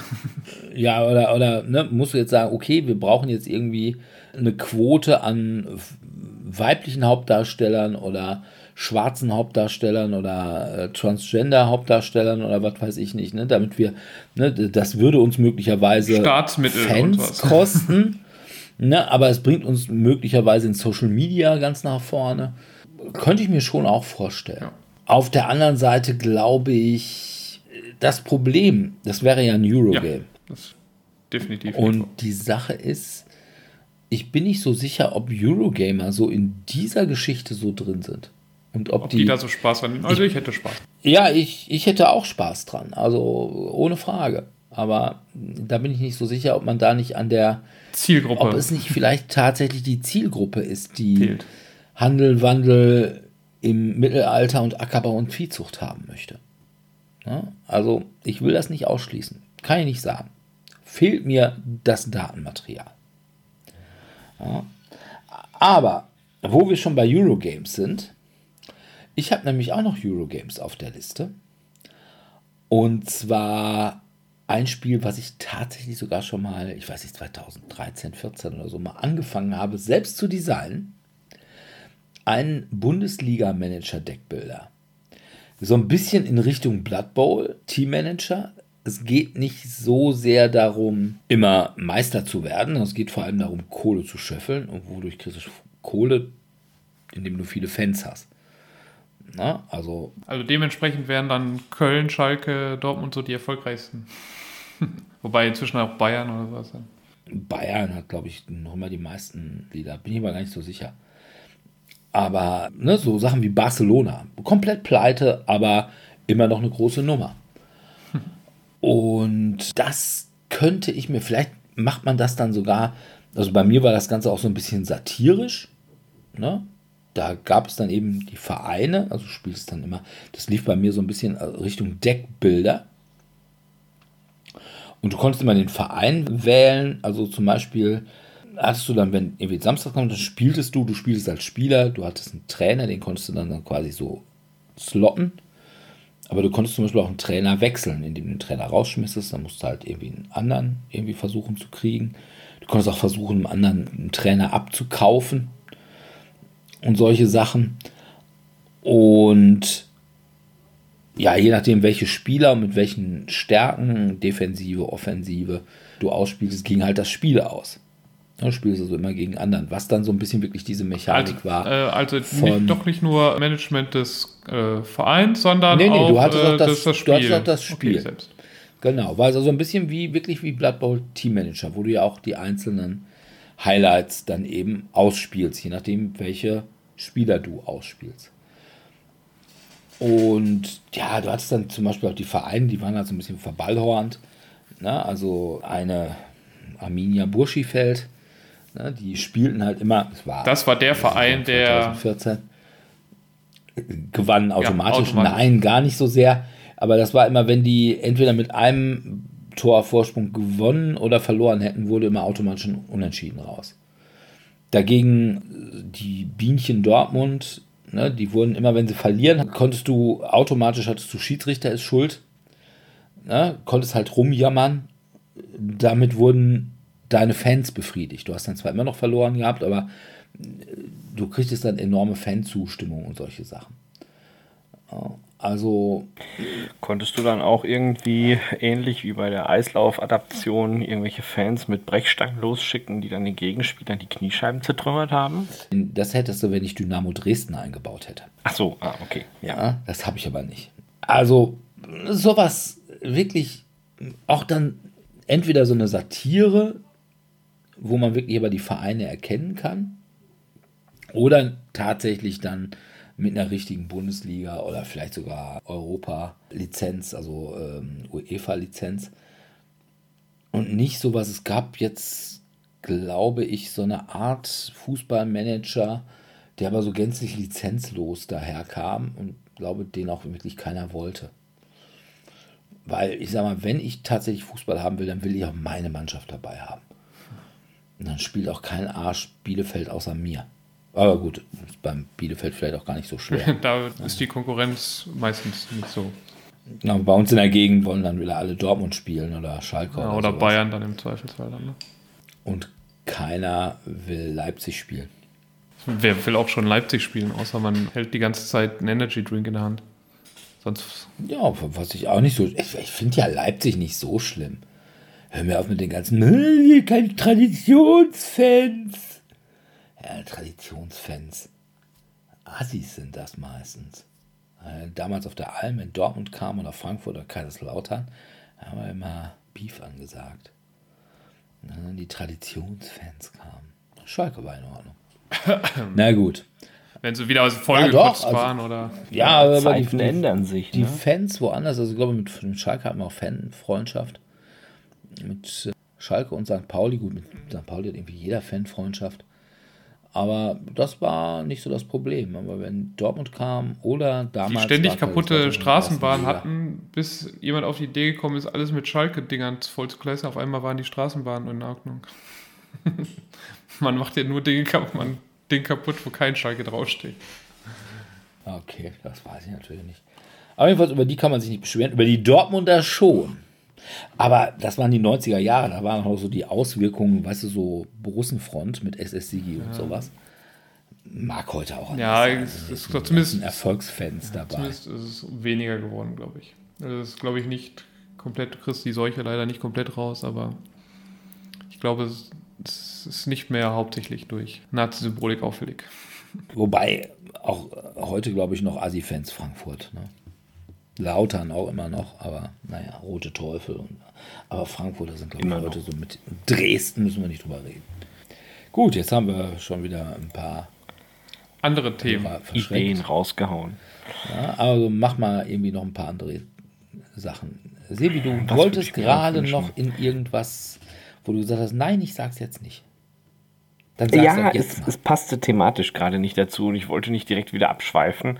Und zwar geht es auch um Mechanismen, die ich irgendwie so vermisse. Also es gibt ja so die klassische Fraktion der Püppchenschubser, es gibt auch mittlerweile zunehmend mehr App-unterstützte Dinge.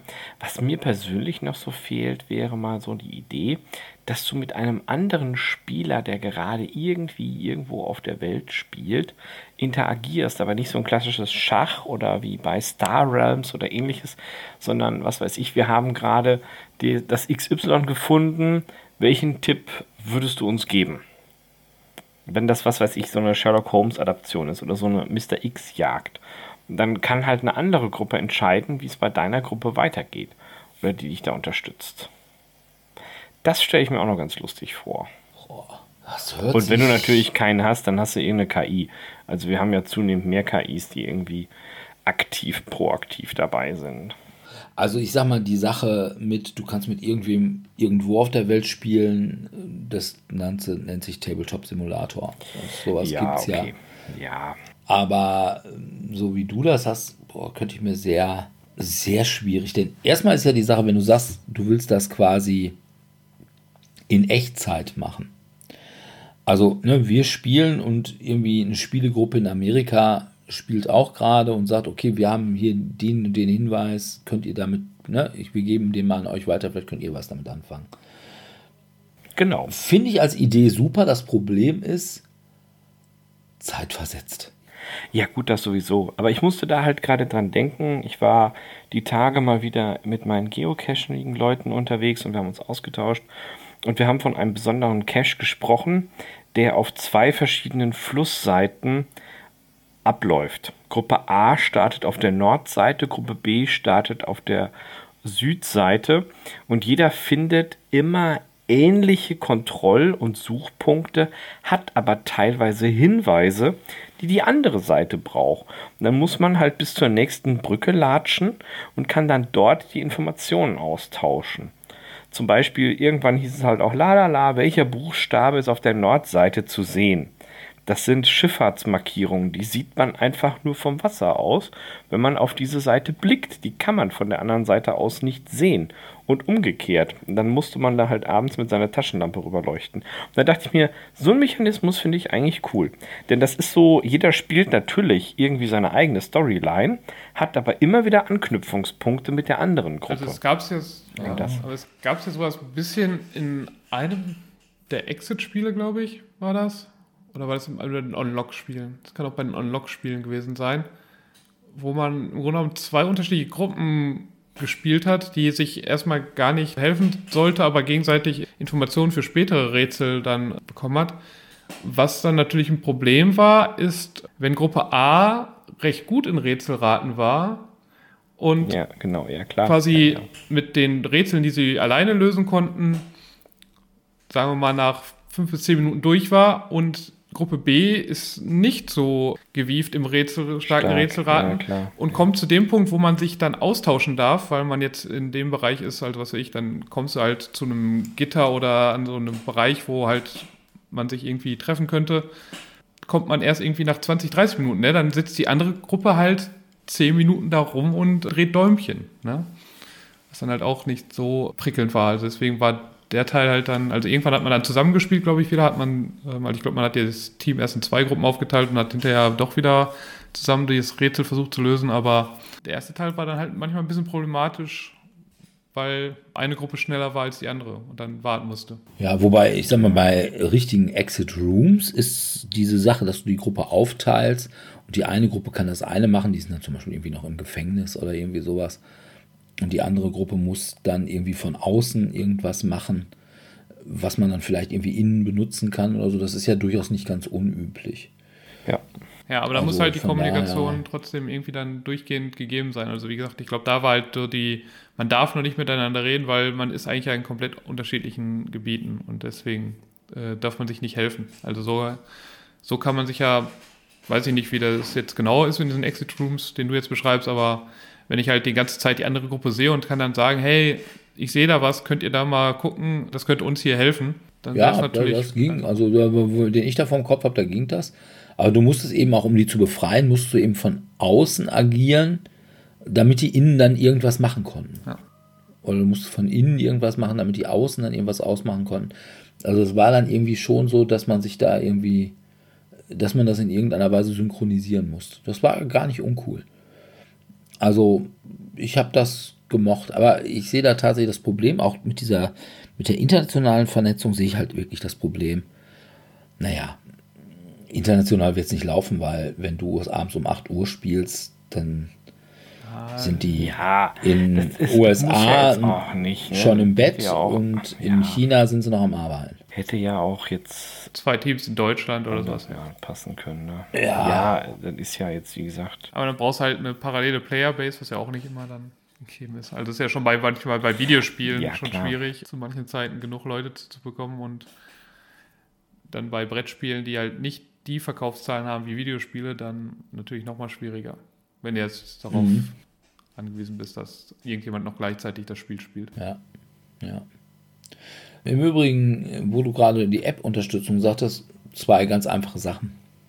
Ich will einmal Smog Rise of Moloch 2.0 und einmal The Others 2.0 und zwar beide in Koop und boah, eigentlich mit einer App-Unterstützung.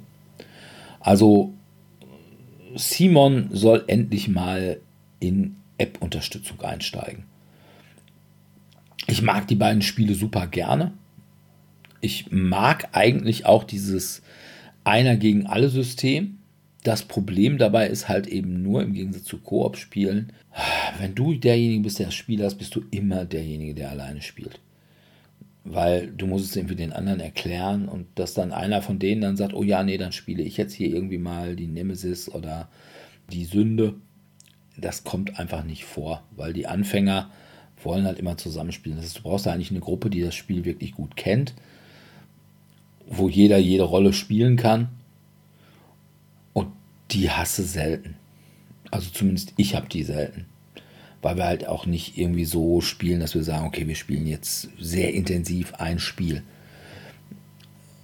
Und von daher möchte ich das ganz gerne mit App. Auch in die ähnliche Richtung oder in App-Sachen und sowas, was mich halt noch ein bisschen interessieren würde, diese ganzen, es gibt ja immer mehr Story-Spiele mit langen Kampagnen und ich würde halt gerne wieder Spiele wie Willen des Wahnsinns mal wieder haben, also wo es mehr Szenarien gibt, also wo ich zwar auch eine Story habe, ich auch schön. die aber aber die abgeschlossen trotzdem genau, losgelöst genau, voneinander machen die dann kann. Relativ Ja. losgelöst von dem Rest ist, dass ich halt, ich spiele meine zwei Stunden, vielleicht drei Stunden und dann habe ich eine Story abgeschlossen und habe trotzdem eine Story-Erfahrung Ja. gehabt und muss nicht jedes Mal die gleiche Gruppe wiederfinden, mit der ich dann das nächste Szenario, die nächste Mission spiele.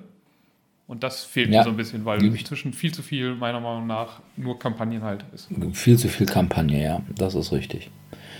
Aber ja, ich weiß nicht. Es ist vielleicht auch irgendwie, obwohl ich glaube, so diese Einzelspiele sind so ein bisschen von den Boss-Battlern abgelöst worden. Ja, aber ich bin jetzt Also nicht so- dafür hat man jetzt halt eben die Ja, aber ich Boss-Battler. bin halt nicht so der, also schon bei Videospielen nicht so der Boss-Battler und äh, auch bei, Ja, und vor allem bei, Boss-Battlern ist mir dann auch ein bisschen genau, wenig Story also ich, eigentlich. hätt- also ich mag halt gerne eigentlich Story-Spiele, aber ich habe halt nicht die Zeit oder die feste Gruppe, mit der ich dann alle zwei Wochen oder jede Woche das Spiel weiterspielen kann. Und Ja. da sind halt für mich so Szenariospiele, die aber trotzdem eine vernünftige Story auch bieten, für mich die bessere Variante. Ja. Also, mh, da rennst du bei mir offene Türen ein. Also, ich finde, man muss nicht wieder zurück zu, wie damals Descent 1, was ja storytechnisch auch irgendwie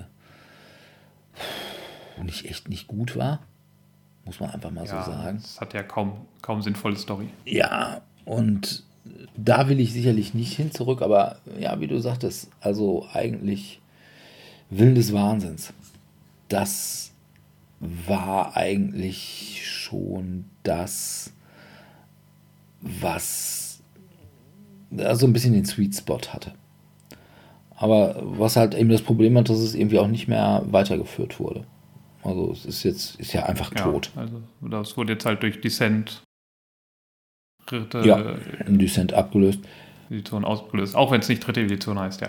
Ja, ich könnte mir allerdings auch vorstellen, dass jetzt wieder nach und nach, dass als nächstes kommt, glaube ich, so eine Descent 3.0-Isierung von Star Wars, weil eben Fantasy Flight noch immer die Star Wars-Lizenz hat für Spiele. Und da wären die einfach doof, wenn die das nicht machen würden. Also von daher, das denke ich mal, kommt als nächstes, wobei Fantasy Flight ein bisschen auch lahmarschig ist, weil äh, für Descent ist seit Ewigkeiten eine Erweiterung angekündigt, ist immer noch nicht da. Also ich weiß nicht, wann die kommt. Und normalerweise, ich glaube, jetzt gibt es die Cent 3.0 seit zwei Jahren. Und in zwei Jahren, da hätte sie früher bei Fantasy Flight aber mal mindestens vier, wenn nicht sogar sechs. Ja, so drei kleine also, und drei eine kleine, große. Ein, mindestens eine große, genau. Also, ne, das waren so die Sachen und bis jetzt Schweigen im Wald. Immer sagt, ja, es gibt, soll eine kommen, aber sie kommt irgendwie nicht. Wobei ich mir auch vorstellen kann, wenn du das wirklich so machst, mit so einer engen Story-Einbindung wie bei Descent 3.0 könnte es auch ein bisschen schwieriger werden. Also, also es muss dann ja schon auch sehr angepasst sein. Wirklich die sämtlichen Möglichkeiten, die die Spieler haben, müssen dann ja auch storytechnisch in irgendeiner Weise abgebildet werden. Und ich könnte mir vorstellen, dass das gar nicht mal so einfach ist. Aber Mai. Oder von mir aus auch Kurzkampagnen, ne? wo du dann sagst, okay, wir spielen vielleicht zweimal und haben dann die Kampagne durch. Ja, das ist zumindest, Aber wir müssen ja, nicht zehnmal zumindest absehbar dann ist. Ne? Ja, ja, ja. Gut. Ich habe aber auch noch was. Und zwar ein Krimispiel. Das werden alle sagen, ja, Krimispiele gibt es doch. Wie Sand am Meer. Aber mit, wo Leute wirklich sinnvoll getrennt arbeiten. Das ja, möchtest du. Exakt. Ja, ja? Boah, das wäre auch endlich mal eine Innovation. Aber dann auch mit verschiedenen Schwierigkeitsstufen, je nach Anzahl der Personen. Ja, und vor allem mit verschiedenen, wirklich verschiedenen Fähigkeiten. Ja, oh Gott. Ja, ja das dass du wirklich hilfreich. einen hast, der die Laborratte ist. Ne? Dass wenn der jetzt in irgendeiner Weise voran... Einer ist der Informant und der... Ja, und dass die ja, auch wirklich verschiedene Infos haben. Genau, und einer... Und so je nach... viele schlechte Krimispiele. Und dass jeder auch was machen kann, aber wo du möglicherweise auch unterschiedliche unterschiedliche Ergebnisse hast, je nachdem, wer das macht. Also wenn der Verhörspezialist da irgendwie das Verhör macht, kommt man möglicherweise auf was anderes, als wenn es der, weiß ich nicht, der Forensiker macht. Na? Also, ne, der wird möglicherweise am Verhör echt eher scheiße sein. Na, aber ne, so beim Frühstück gucke ich ja manchmal immer noch so ein bisschen CSI. Ja, und da ist ja auch nicht so, dass alle zehn Mann auf einmal immer alle auf den Pulk losgehen und sagen, oh, guck mal, wir gehen jetzt erstmal bei Herrn Schmidt fragen, was er in den Abend gemacht hat. Nee, da gehen vielleicht mal zwei hin. Ja, einer bleibt zu Hause und guckt nach, was weiß ich denn nicht, was das denn für für eine Patrone war, die das Opfer erschossen hat. Einer bleibt zu Hause und guckt, ob er irgendwelche Fasern irgendwo findet. Anderer sucht nach, äh, sucht irgendwelche Zeugen oder sowas. Den, ja, und einer, einer untersucht den Tatort, irgendwie sowas. Das fände ich super. Also quasi das, wo ich gesagt hätte, oder wo ich gehofft habe, dass das bei Detective Modern Crime Board Game kommt, was dann aber nicht gekommen ist das möchte ich haben. Und dann von mir aus auch mal mit einem coolen Thema, also nicht irgendwie so das normale Polizei, blä, blä, blä, oder, weiß ich nicht, Detektiv Sherlock Holmes, sondern von mir aus irgendwie ein mittelalterlicher Inquisitor, der einen Ketzerring ausheben muss oder eine Hexe oder irgendwie sowas. Oder wenn man es ein bisschen mit IP machen will, sogar ein Warhammer 40k Inquisitor. Damals gab es von Games Workshop das Spiel Inquisitor. Das war ein Miniaturen Skirmish-Spiel mit kleinen Gruppen, wir saßen so zwei Figuren. Das wurde als Rollenspiel verkauft, war es aber nie. Und hatte dann so große Figuren, 54 mm Figuren. Ich fand aber das Thema, diese 40k Inquisitor-Geschichte fand ich immer schon super geil. Ich habe auch die ganzen Romane alle gelesen, hier von Dan Abnett, Eisenhorn oder Revenor. Das fand ich so super cool. Und sowas als Krimispiel, wo dann halt eben auch so Ensembles hast, die halt irgendwie unterschiedliche, wie bei einer Rollenspielgruppe, wo du halt eben auch unterschiedliche Leute hast, die unterschiedliche Dinge können. Und das fände ich so cool. Aber irgendwie macht halt auch keiner. Und dabei wäre das ja auch nicht schwer. Wäre vielleicht ein bisschen mehr Arbeit, als wenn alle die gleiche Information haben. Und das ist dann eben die Sache, du liest die dann nicht vor, sondern du referierst die dann deinen Mitspielern. Also du erzählst denen, was da rausgekommen ist. Das heißt, die Sachen, die Informationen, die du dann erworben hast, indem du zum Beispiel irgendwie zum Zeugen gegangen bist, indem du gefragt hast, die kannst du lesen, aber deinen Kumpeln musst du das dann einfach mündlich wiedergeben. Was dann eben auch nochmal so eine, so eine Hürde ist, wenn du irgendwelche Leute hast, die, weiß ich nicht, Aufmerksamkeitsspanne eines Goldfischs haben. Worüber reden wir gerade? Ja. Ja, ja, klar. Genau, das Ja. meine ich. Ja, oder mich im Team. Ne? Der immer Ja, Gegner ist. das- Der immer auf der, egal was man spielt. Ja. Ja, das könnte ein echtes Problem sein. Ja. Ja, gut. Habt ihr sonst noch was? Nee, ich wäre durch. Ich wäre eigentlich auch durch, ja. Aber das ist tatsächlich mal ein Hinweis, Mensch. Also, ich habe letztens noch mit jemandem gesprochen, da ging es auch um Krimi-Dinner, das die gemacht haben.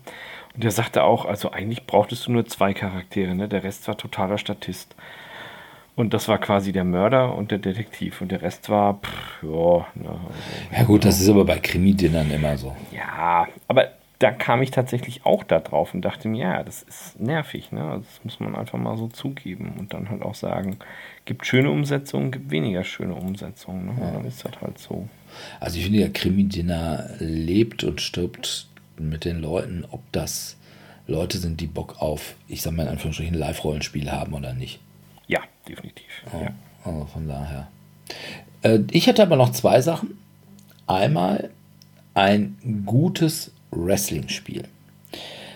Und zwar könnte ich mir das sogar vorstellen als Euro, so richtig mit Promotions, dass du irgendwie deine Storylines irgendwie vernünftig mit irgendwelchen Wrestlern dann belegt kriegst als Faces oder als Heels und dass du eben versuchen musst, deine Promotion eben entsprechend nach vorne zu bringen, indem du dann eben auch du, ne, jeder weiß ja, beim professionellen Wrestling gibt es keine ergebnisoffenen Kämpfe. Nee. Ne, es ist alles Ja. klar, nicht nur äh, wie Was? Das ist der gestellt? Kampf ausgeht, Wie? Nein, es ist nicht, es ist nicht gestellt. Es ist schon ein ziemlicher Sport. Aber, und und auch ein echt harter Sport. Also, das muss man ja tatsächlich mal sagen. Also, ne, das ist schon, was die an Athletik mitbringen müssen und auch immer aufrechterhalten müssen, das ist schon echt holla. Aber das ich Drama, nicht- Baby. ja, aber eben, ne, verkauft wird die Promotion dadurch, dass es eben eine Geschichte ist. Ne, es ist also quasi wie eine Serie, eine Fernsehserie, halt nur mit Action. Und nur mit Stuntman. Und diese Sache, ne, und dann eben, das dann eben zusiehst, indem du deine Storylines besonders populär machst, äh, dass du dann eben mehr Geld machst, weil darum geht es um die ganze Geschichte. Und äh, dass du dann aber zum Beispiel auch mal irgendwelche Ausbrüche hast, wo dann zum Beispiel irgendwie einer sagt, okay, jetzt werde ich zum Beispiel vom Face, also Face, es gibt ja immer Faces und Heels. Faces, das sind die, die guten, in Anführungsstrichen, Wrestler und Heels, das sind so die Bösen. Also zum Beispiel Faces waren immer so, Hulk Hogan war ein Face oder John Cena oder sowas war auch ein Face und Heels. Undertaker. Ja, ich weiß nicht, aber Undertaker war zumindest zum Schluss war Undertaker auch ein Face. Ich weiß nicht, ob der als Heel gestartet ist. Undertaker war ja auch so in den 90ern. Und heute muss ich ehrlich sagen, bin ich zu wenig im Wrestling drin, als dass ich da noch irgendwie was sagen konnte. Lex Luthor, der war, glaube ich, auch erst ein Heel und dann ein Lex Face. Luthor nicht ein Aber der Gegner von Superman? Ja, schon, aber dann nicht. Oder Brad the Hitman Hart. Also deswegen, ich mag eigentlich also auch diese ganze vollkommen überdrehte Wrestling-Geschichte. Ne? Und dann hast du irgendwelche Promoter, die dann eben noch irgendwie so im Kampf äh, dann von hinten irgendwie mit dem, mit dem Stuhl auf einen eindreschen und mit dem Tisch und so. Und wenn man das kennt es nicht? Klassisches Problem. ganz cool abbilden könnte.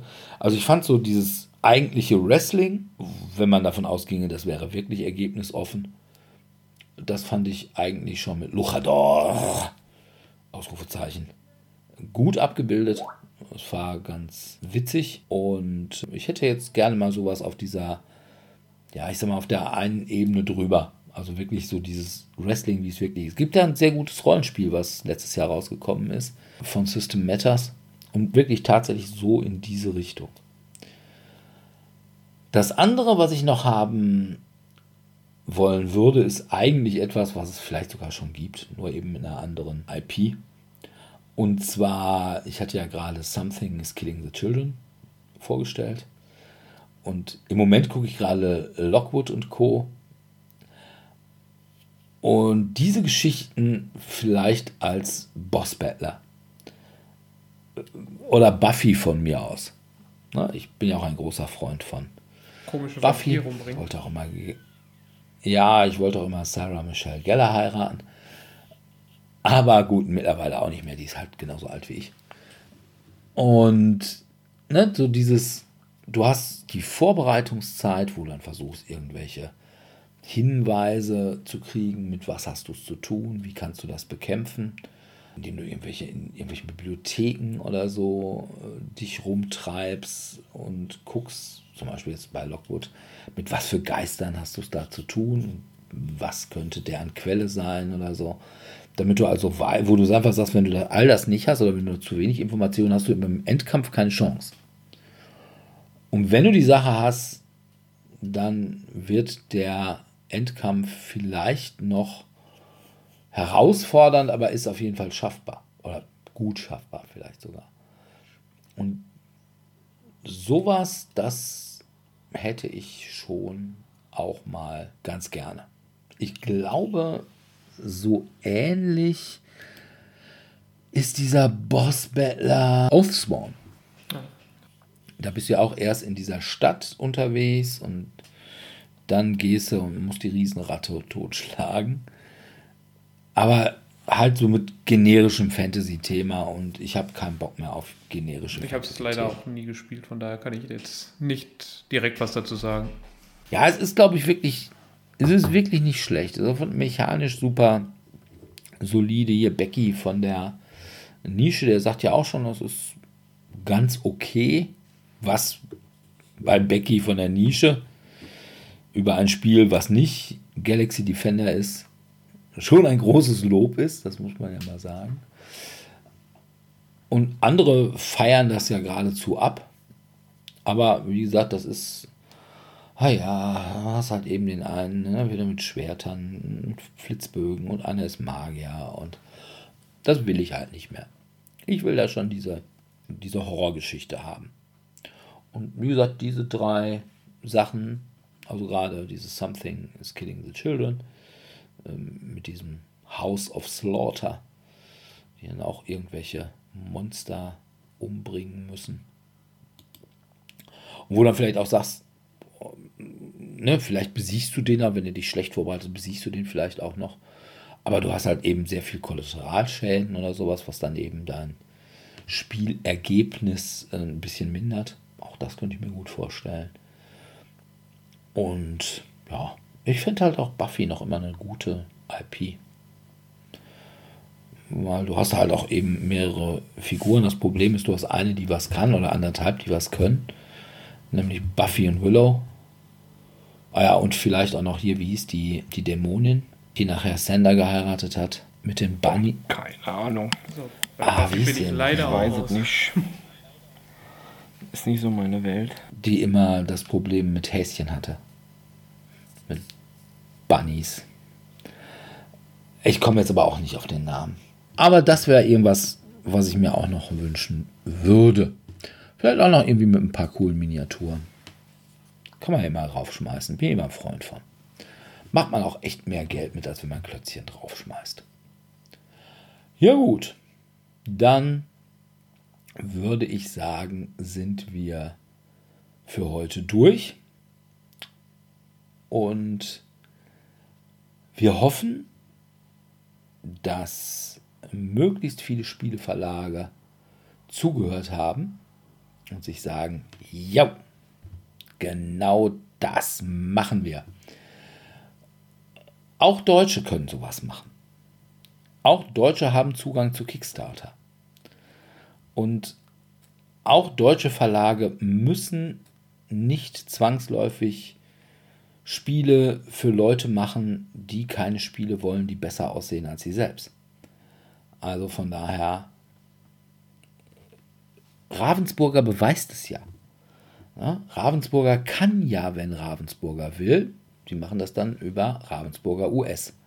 Jetzt haben sie doch Alien Fate of the Nostromo, was gar nicht schlecht beleumundet ist, was aber natürlich wieder nicht nach Deutschland kommt. Wie Horrified. Ja, genau, wie Horrified oder auch wie.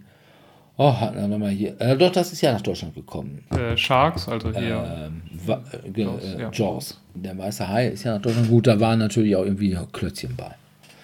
Aber, ne, es geht und wie gesagt, an Woodpecker Games sehen wir auch möglicherweise gibt es ja auch noch in Deutschland ein paar Spielemacher, die sagen, nein, wir haben keine Lust mehr für unsere Komponenten vorher im Waldorf Kindergarten einzubrechen, um da die Restekiste in der Holzbastelstube auszuräumen und zu rauben. Vielleicht geht's ja. Gut. Ja, Ansonsten bedanken wir uns wie immer bei unseren Zuhörern fürs Zuhören und hoffen, dass ihr auch in zwei Wochen wieder dabei seid. Da haben wir als Thema Worldbuilding. Wir haben ja heute ganz viel Sachen gehabt, wo wir gesagt haben, ja, wir wollen schon irgendwie Spielewelten haben. Aber wie baut man eigentlich Spielewelten in Brettspielen ein? Oder wo finden wir das gut gemacht, wo finden wir es weniger gut gemacht. Und da wollen wir uns immer so ein bisschen drüber unterhalten. Und ja, vielleicht interessiert es euch ja. Ansonsten, wenn ihr mit uns spielen wollt, dann könnt ihr das mittwochs im Tellurien in Dortmund-Eichlinghofen. Und wir würden uns ganz dolle freuen, wenn ihr uns Nachrichten schreibt, Fragen stellt vielleicht, wenn ihr uns beim Podcatcher eurer Wahl irgendwie liked oder vielleicht auch kommentiert. Oder wenn ihr uns bei iTunes mit Sternen beschmeißt oder uns bei Spotify liked oder bei Facebook oder was auch immer. Dadurch werden wir sichtbarer und das hilft uns insoweit schon sehr. Ja. Und dann sagen wir mal bis in hoffentlich zwei Wochen und bis dahin verbleiben wir mit einem freundlichen Tschüss. Ciao, ciao. Tschüss.